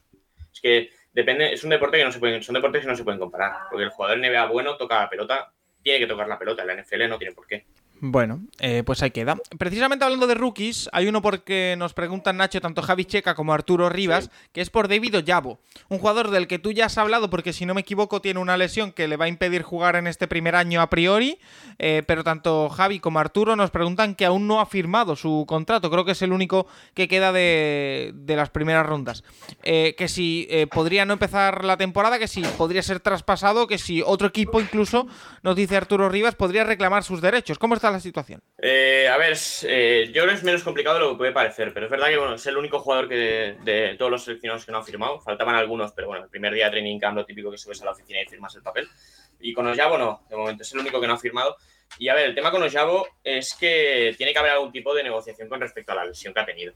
Eh, si os acordáis, Osjabo se lesionó en marzo en su Pro Day, que salió ahí las imágenes, la verdad, fue, dio bastante pena ese partido del Aquiles. Y claro, entre que seguramente este primer año hasta mínimo noviembre o diciembre no lo veamos. Claro, porque, perdóname, Nacho, perdóname que te corte. Oyabo es ese jugador que se vio en un vídeo que mientras estaba haciendo el Pro Day se rompió el Aquiles, ¿no? Sí, en, Michigan, el jugador, el que jugaba al otro lado de Hutchinson, en Michigan, que ha tenido un año muy bueno, un jugador que físicamente es un, seguramente sea mejor que hay ahí con Hutchinson, físicamente es un portento increíble, lo único que es eso, de momento es un atleta que tiene que mejorar muchísimos movimientos, pero es un jugador que sonaba para primera ronda va a salir eso en torno al 20, 25 más o menos, y con la lesión obviamente pues se va eso al 45. Y obviamente pues yo creo que la negociación tiene que ir, tiene que ir por el tema de los garantizados con, con respecto a la lesión y con respecto a, ver qué pasa. O sea, obviamente, claro, es un jugador que por el tipo de juego que hace, eh, hay que ver cómo vuelve de un Aquiles. Es un jugador que no es fácil que recupere toda la explosividad y que se quede en un jugador menor.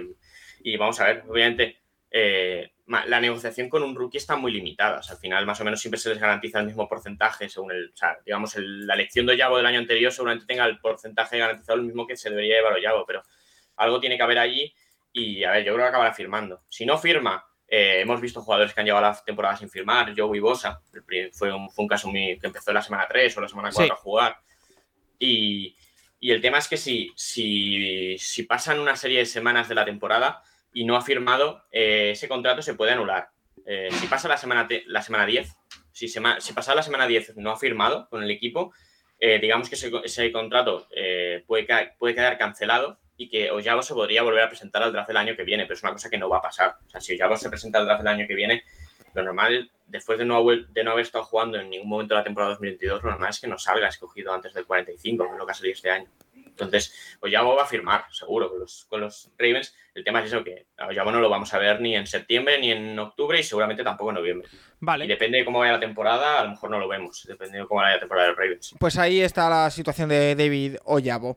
Eh, Serpico Data, nuestro amigo David Cons, que nos trasladaba eh, un ranking que han hecho Doug Farrar y Mark Schoflin eh, sobre los 101 mejores jugadores de la NFL para 2022, em, que es un concepto muy amplio, porque em, los 101 mejores jugadores, pero no se va atendiendo a qué exactamente. Por ejemplo, el número 1 es Aaron Donald, el número 2 es Trent Williams, el número 3 Patrick Mahomes, el 4 Josh Allen, el 5 los Rodgers, Davante Adams el 6, TJ Watt el 7, Jeffrey Simons el 8, Miles Garrett el 9 y el Ramsey el 10. Eh, nos preguntaba nuestro amigo David que qué nos parecen estos 10 primeros puestos y que si cambiaríamos el orden de algún jugador o si quitaríamos a alguien. Eh, es que esto es tan amplio, Rafa. A mí me resulta tan complicado. Mira, yo, si, me, baso un poco, si nos basamos un poco en el impacto que tiene el jugador en el equipo, o sea, su importancia en su equipo, por ejemplo. 10 quarterbacks. Bueno, Aaron Donald, Aaron Donald decide. Aaron Donald, vale. 9 quarterbacks y Aaron Donald. Cooper Cup, que no está en la lista, para mí también decide. Yo creo que Jalen Ramsey, que está en la lista, decide. TJ Watt, que está en la lista, también es decisivo. Quizá me falta, yo creo que Trent Williams, número dos, lo veo demasiado arriba yo para el impacto que tiene. No digo que no, estoy poniendo en, en, duda su nivel como jugador, pero quizá lo veo demasiado arriba. Y quizá me falta algún receptor más. El mismo llamar Chase, yo creo que es muy importante en, los Bengals. Obviamente lo es Burrow también, pero yo creo que llamar Chase lo es. Entonces, yo creo que si me basara en eso, Simmons para mí es una sorpresa, quizás porque no lo sigo tanto. Eh, Garrett ha tenido una muy buena temporada, pero quizás su impacto en los Browns no es el mismo que Henry, por ejemplo. No, es que los running backs. No, pero Jonathan Taylor también podría estar ahí. Es que estos rankings de comparar posiciones, a ver, es que los rankings son, es un artículo que es muy sencillo de hacer porque básicamente coges cuatro, coges cuatro estadísticas de la temporada pasada, opiniones que todo el mundo tiene y una foto y te queda un artículo bastante largo en el que has escrito pocas palabras y que para la web queda muy igual porque aparte puedes poner una foto de cuatro jugadores bastante mediáticos y eso genera muchos clics.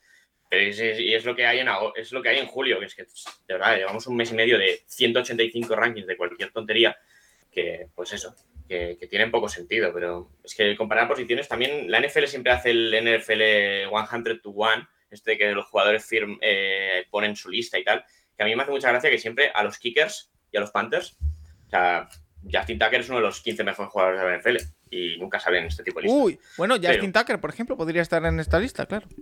Sí, pero se me hace gracia que siempre es, bueno, jugadores de ataque y defensa, pero nunca eh, en este tipo de listas nunca están. Y, es que comparar posiciones, la, importancia de un defensive tackle comparada con la de un quarterback es muy complicado de, comparar. Es que no. Bueno, pues. Ya, ya, yo creo que sería muy interesante si dijeras qué jugador vas a fichar.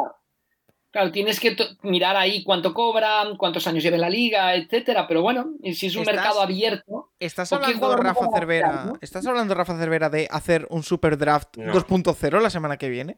No. No, la semana que viene no, la semana que viene no. Pero, pero, este si, te, si te plantas a hacer un draft fantasy, si, te, si te plantas hacer una de estas draft fantasy de estos de tipo que puedes hacer en el Madden, de empezar la liga y todos los jugadores ahí y plantillas mezcladas, es que al final en, un- en una de estas de 32 de primera elección que te salen ve- 20 quarterbacks, te salen 17 quarterbacks fácil la primera ronda, porque al final es la posición que es. Eh, Sí, sí. Mira, precisamente hablando de eso, eh, tengo aquí una pregunta o una propuesta de José Martínez que nos dice: Hoy os pido que me forméis un equipo con un quarterback, dos wide receivers, un running back, dos cornerbacks, un safety, un linebacker y un edge, con los jugadores con el estilo de juego más divertido de ver para vosotros. Eh, gracias. ¿Os lanzáis, Rafa? Sí, sí, por supuesto. Venga, vamos allá. Pero veme, veme cantando las posiciones otra vez, perdona. Un quarterback. Mac Jones. Eh, Nach- vamos a ir por posiciones. Nacho, quarterback. Yo, eh, por estilo de juego más divertido, Lamar Jackson. Eh, yo es que. Yo me quedo con Joe Burrow. Va, por variar un poquito. Eh, dos wide receivers, eh, Rafa. eh, Cooper Cup y Jamar Chase. Yo me quedo con Jamar Chase. Y para mí, divertido de ver. eh, de Andre Hopkins. Eh, Nacho. Eh, Jamar Chase, lo hemos dicho los tres, y Tyler Lockett. Tyler Lockett, ¿no? Interesante. Un running Qué back. Eh, Nacho. Empieza tú ahora, va. Eh, uf, running back receptores así. Eh, Joe Mixon. Eh, eh, Rafa. Najee Harris. Eh, Nick Chubb, sin ningún género de, de duda. Eh, dos cornerbacks. Eh, yo tengo claro uno que es eh, Ramsey, segurísimo. Eh, y en el otro tengo más dudas. Quizá. Bueno, voy a escuchar a ver qué tenéis que decir vosotros. Eh, Rafa. Bueno, Ramsey, Ramsey es obligado, ¿no? El que no diga Ramsey está expulsado del programa. Y mi segundo sería ya era Alexander de los Packers. ¿no? Eh, Nacho. Yo eso, Ramsey y Trey White, el de los Bills. Mira, Trey White me gusta, el de, el de los Bills. Eh, un safety. Rafa. bueno, divertido, porque además podemos hacer comentarios para arriba, para abajo. Jamal Adams. A, mí, a mí es que Jamal Adams. A ver, yo sé que a Nacho no le gusta. A mí el estilo. No, a mí, Bueno, no, pero- a mí me parece un jugadorazo, pero se tiene que centrar un poquito. ¿Tú quién compras, Nacho, de safety? Yo, sin, el mejor sin duda de la liga, Derwin James. Mm. O sea, Jess- Jesse Bates, me mola a mí, ¿eh? Eh, a un si linebacker. juega, ¿eh? A ver, A ver, a qué pasa con él. Eh, un linebacker, eh, Rafa. ¿Vale Edge o hay que coger No, Edge No, viene no, después. Linebacker. en, en Rockwan Smith de, de Chicago? Aquí es que yo no. Eh, quizá Crosby, pero no sé si lo consideramos No, no, linebacker. Crosby no es un linebacker. Eh, No. pf, eh, Linebacker, linebacker. claro, es que en esta NFL es muy complicado. Porque te iba a decir a mejor White. Micah Parsons, La- la- quizá. Yo, yo voy a decir la Bonte David, que Ah, bueno, que perdón, es- perdón, perdón, perdón. Me acabo de olvidar de, de una cosa muy importante. En cornerbacks, yo me tengo que quedar con Ramsey y con Dix. O sea, ya di- diréis No, será no. bueno o malo, pero divertido es un rato. Lo que, he Eh, lo que he dicho antes del, del efecto Cowboys. Dix es un ejemplo clarísimo de a ver, pero Cowboys. ¿cuántas intercepciones hizo la temporada pasada? ¿Y, y cuántas yardas se comió? Ya, lo hombre. mismo, es lo mismo. Efecto Cowboys. Y pongo a Minka Fitzpatrick. Mira, compra. Vale. Eh, linebacker, ¿en qué quedamos? Yo es que en, en su momento, este- este- es que ahora mismo no tiene equipo, pero a mí Joe Shover me divierte. Eh,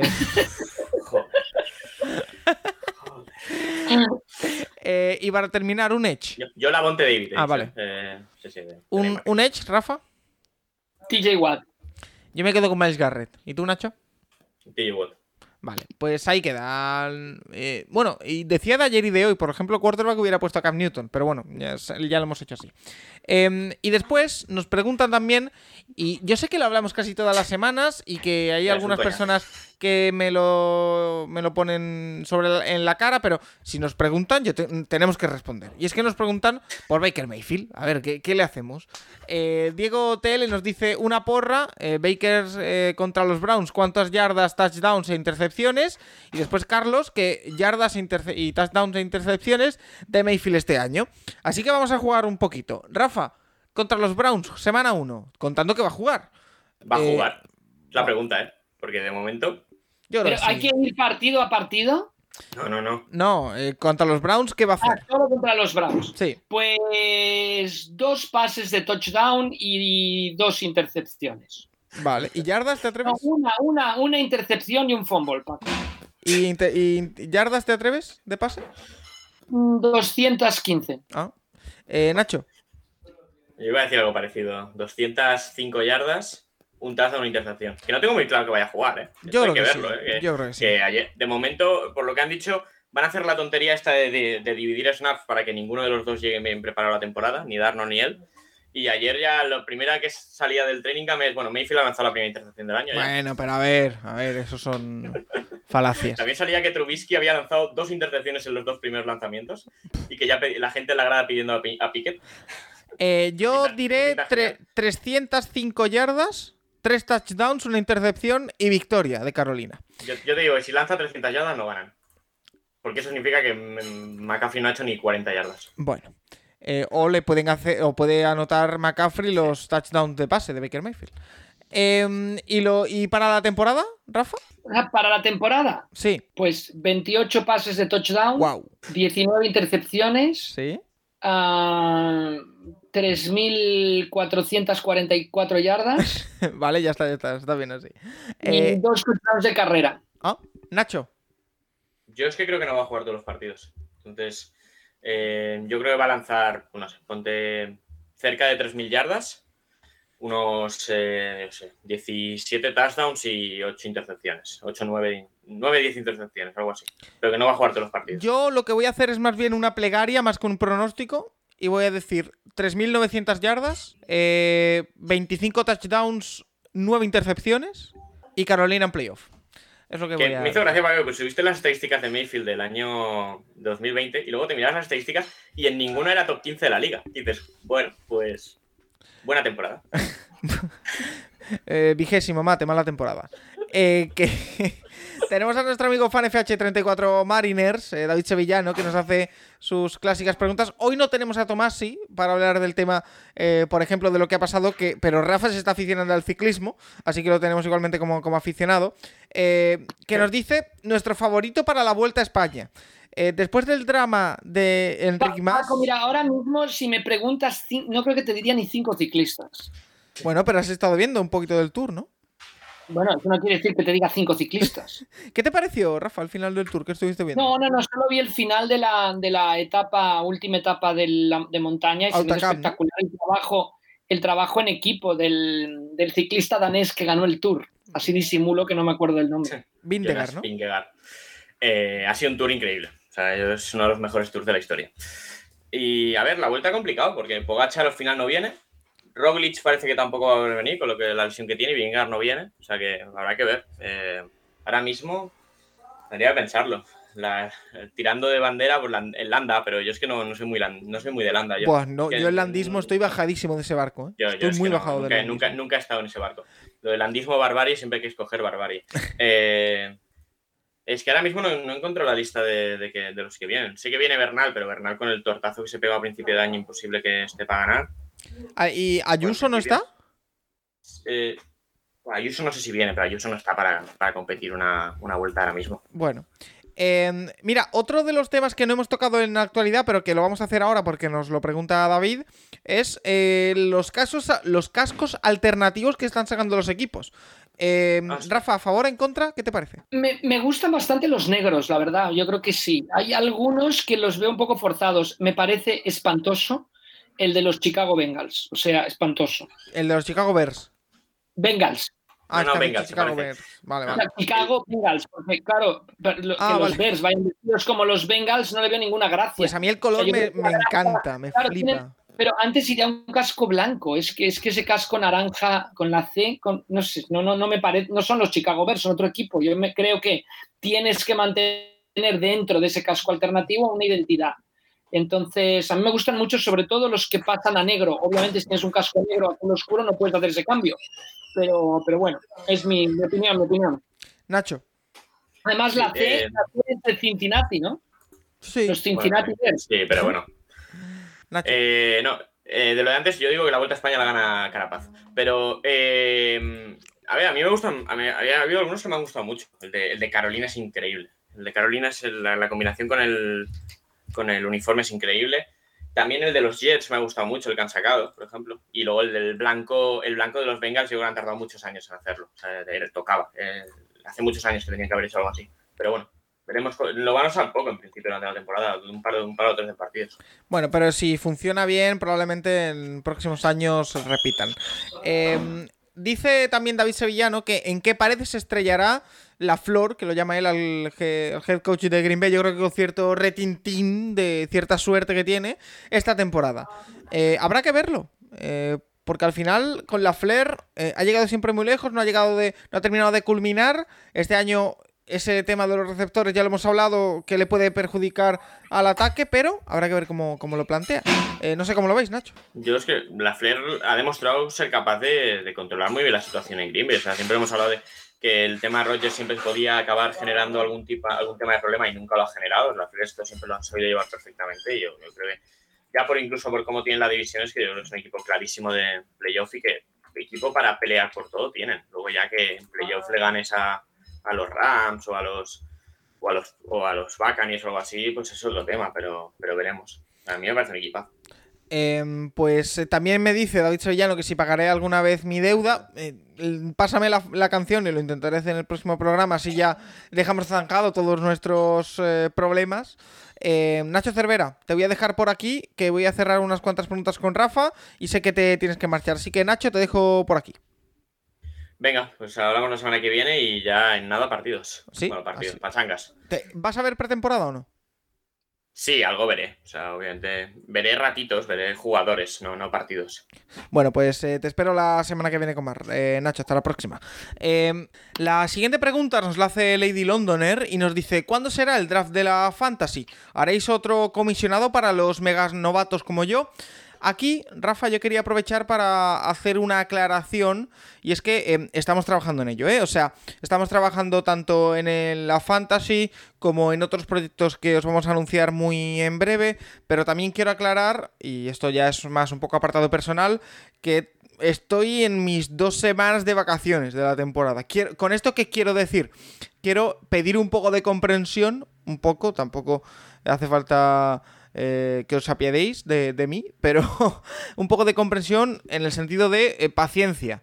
Eh, no sé todavía cuándo va a ser el draft de la, de la Fantasy, será en torno a mediados, finales de, agosto, cerca de la temporada, para que así la gente esté enganchada, pero tengo una conversación pendiente con, con Alberto Víctor, tengo pendiente también eh, conversaciones pendientes con David Formentín para hablar de cuándo haremos el, el primer comisionado, en el que explicaremos de nuevo todo un poco y también haremos eh, refresh de lo que es la temporada en términos fantasy, pero eso, esta semana y la que viene estoy de vacaciones, estoy intentando reducir al máximo posible eh, el trabajo, incluyendo el- la grabación del podcast y demás. eh, grabar el podcast habitual eh, y tenemos pasajero NFL.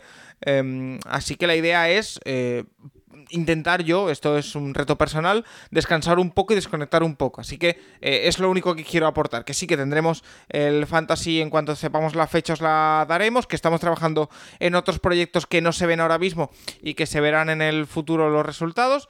Pero que un poquito de, de paciencia es lo que os pedimos desde aquí. Rafa, no sé si quieres añadir algo de esto. Eh, bueno, del tema, del tema del fantasy sí, que ya irán encajando las piezas poco a poco, ¿no? Que la gente esté tranquila y que eh, independientemente de que seas debutante o no, eh, yo creo que los consejos que se vayan dando sirven perfectamente y me parece además, Paco, que, que David los consejos que va dando son bastante para todo tipo de, de seguidores de fantasy, ¿no? Sí, o sea que, no- yo nos creo que podrán ir haciendo durante la temporada todas las preguntas que quieran, que hay un comisionado explicando el formato de la Fantasy del año pasado, que yo creo que va a servir bastante para, para esto, o sea que si se quiere escuchar el primer programa de todos del comisionado con Alberto Víctor, también sirve para lo que va a ser este año, a, a pesar de que, bueno, no creo que vaya a cambiar gran cosa en cuanto al formato, eh, pero bueno, eh, Rafa, perdona que te interrumpí. Le diría a todos los rookies, a todos los debutantes que tranquilos. Eh, Nuestro gran amigo Juan Luis Villabriga empezó, ¿no? Se adentró en el mundo de la fantasy la temporada pasada.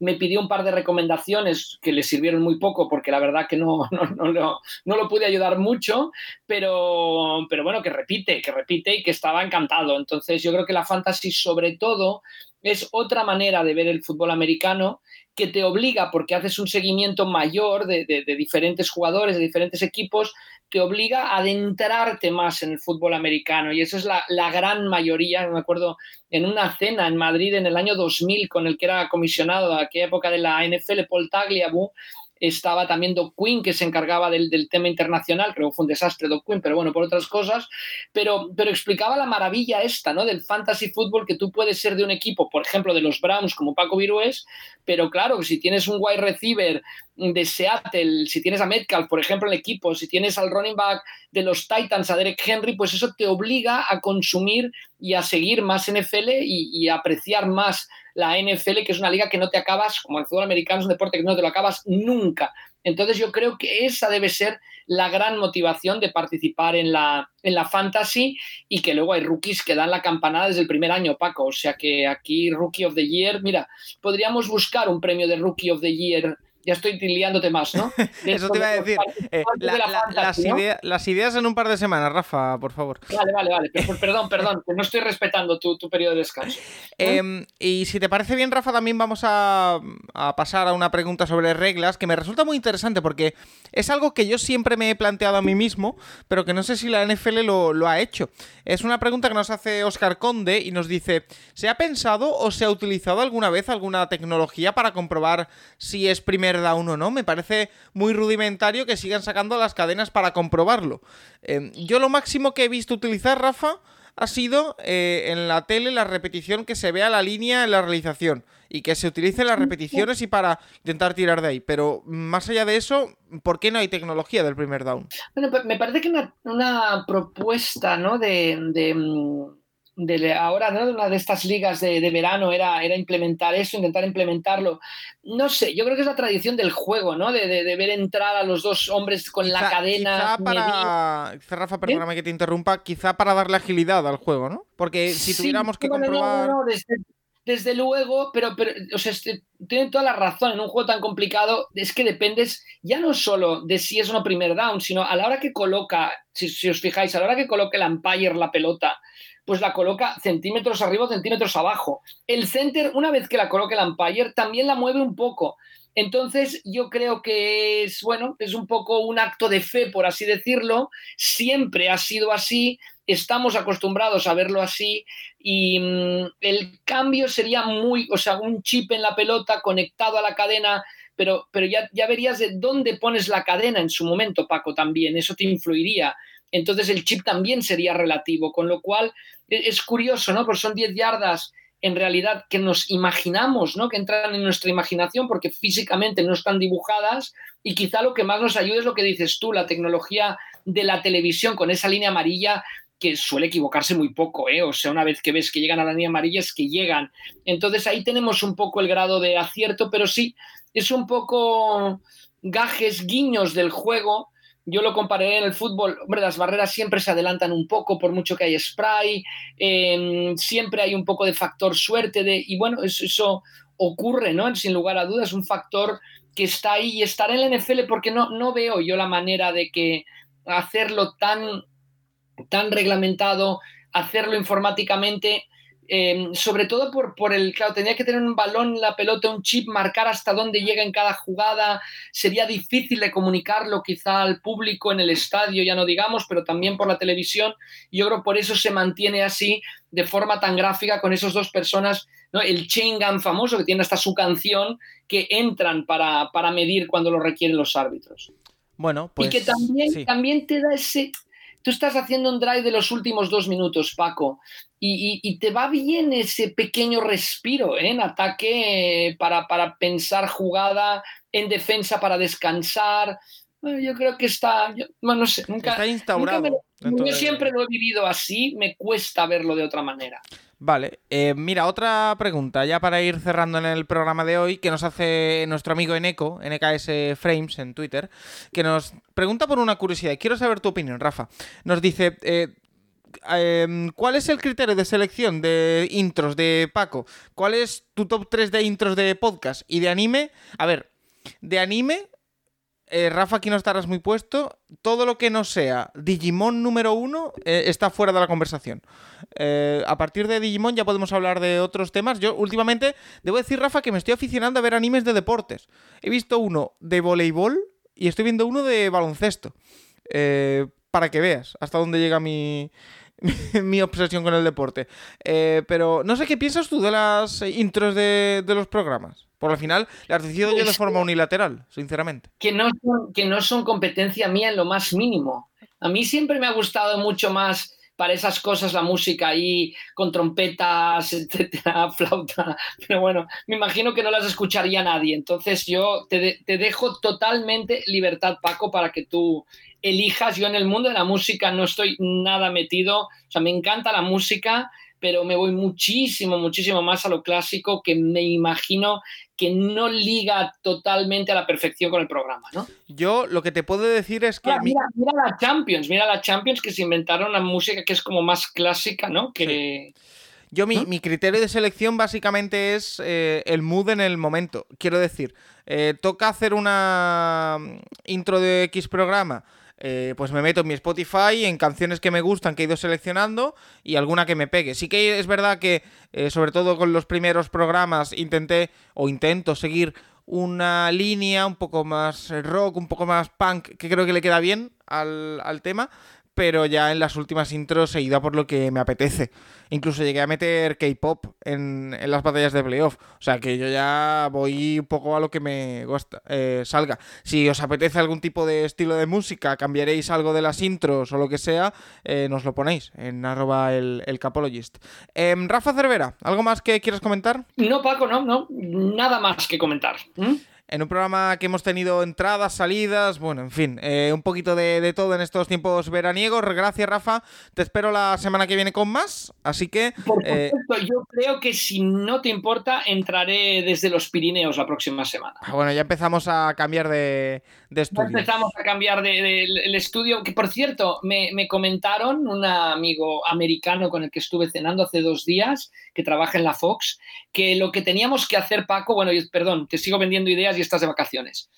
Hacer podcast eh, como road shows, o sea, que, que fuéramos por ciudades haciendo podcast. Oye, yo, si nos contratan para ello, yo encantado. El tema es que. Bueno, bueno, bueno. hay que no estaría a- mal hacer un podcast en directo en algún sitio en Barcelona y en Madrid para empezar. Sí. ¿eh? No, no porque querramos dejar fuera a otra gente, ver. sino simplemente son las, las dos ciudades más grandes de España. A ver, personalmente yo siempre he tenido la idea de hacer algo en Barcelona. No, para el inicio de la temporada no sé, porque no sé si estoy en Barcelona esa semana. Pero para alguna semana hacer algo, sí, sí. Y que una de las cosas sea grabar un podcast, claro que sí. Así que, bueno, lo, lo plantearemos si os apetece igual. Decirlo en arroba el, el capology si has llegado hasta aquí en el podcast. Eh, Rafa Cervera, como siempre, un auténtico placer y te espero en la próxima. Hasta luego, Paco. Y a todos los oyentes, como siempre, decirles que, como ya hemos dicho, habrá pasajero NFL este próximo viernes. También la semana que viene habrá uno especial en el que responderemos a vuestras preguntas. Y nada, a seguir disfrutando de esta offseason. Cada vez queda menos, ¿eh? Para la pretemporada, para el partido del Hall of Fame, para todo. Ya, ya están aquí los training camps, así que nada, en nada tenemos aquí la NFL de vuelta. Hasta la próxima. Fashion sense is a little whack, and my friends are just as screwy as me. I didn't go to boarding schools. Preppy girls never looked at me. Why should they? I